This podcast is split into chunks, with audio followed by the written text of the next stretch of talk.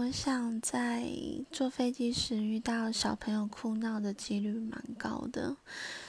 嗯，虽然会觉得很烦躁，但是以同理心来想，这种封闭的空间人又多，然后再加上他们的耳压会不平衡，所以难免会觉得不舒服。这时候其实就还蛮考验带他们父母的智慧跟他们教育的方式，也是蛮有趣的观察。那就心里会默默的祝福他们，就是有一个愉快的假期。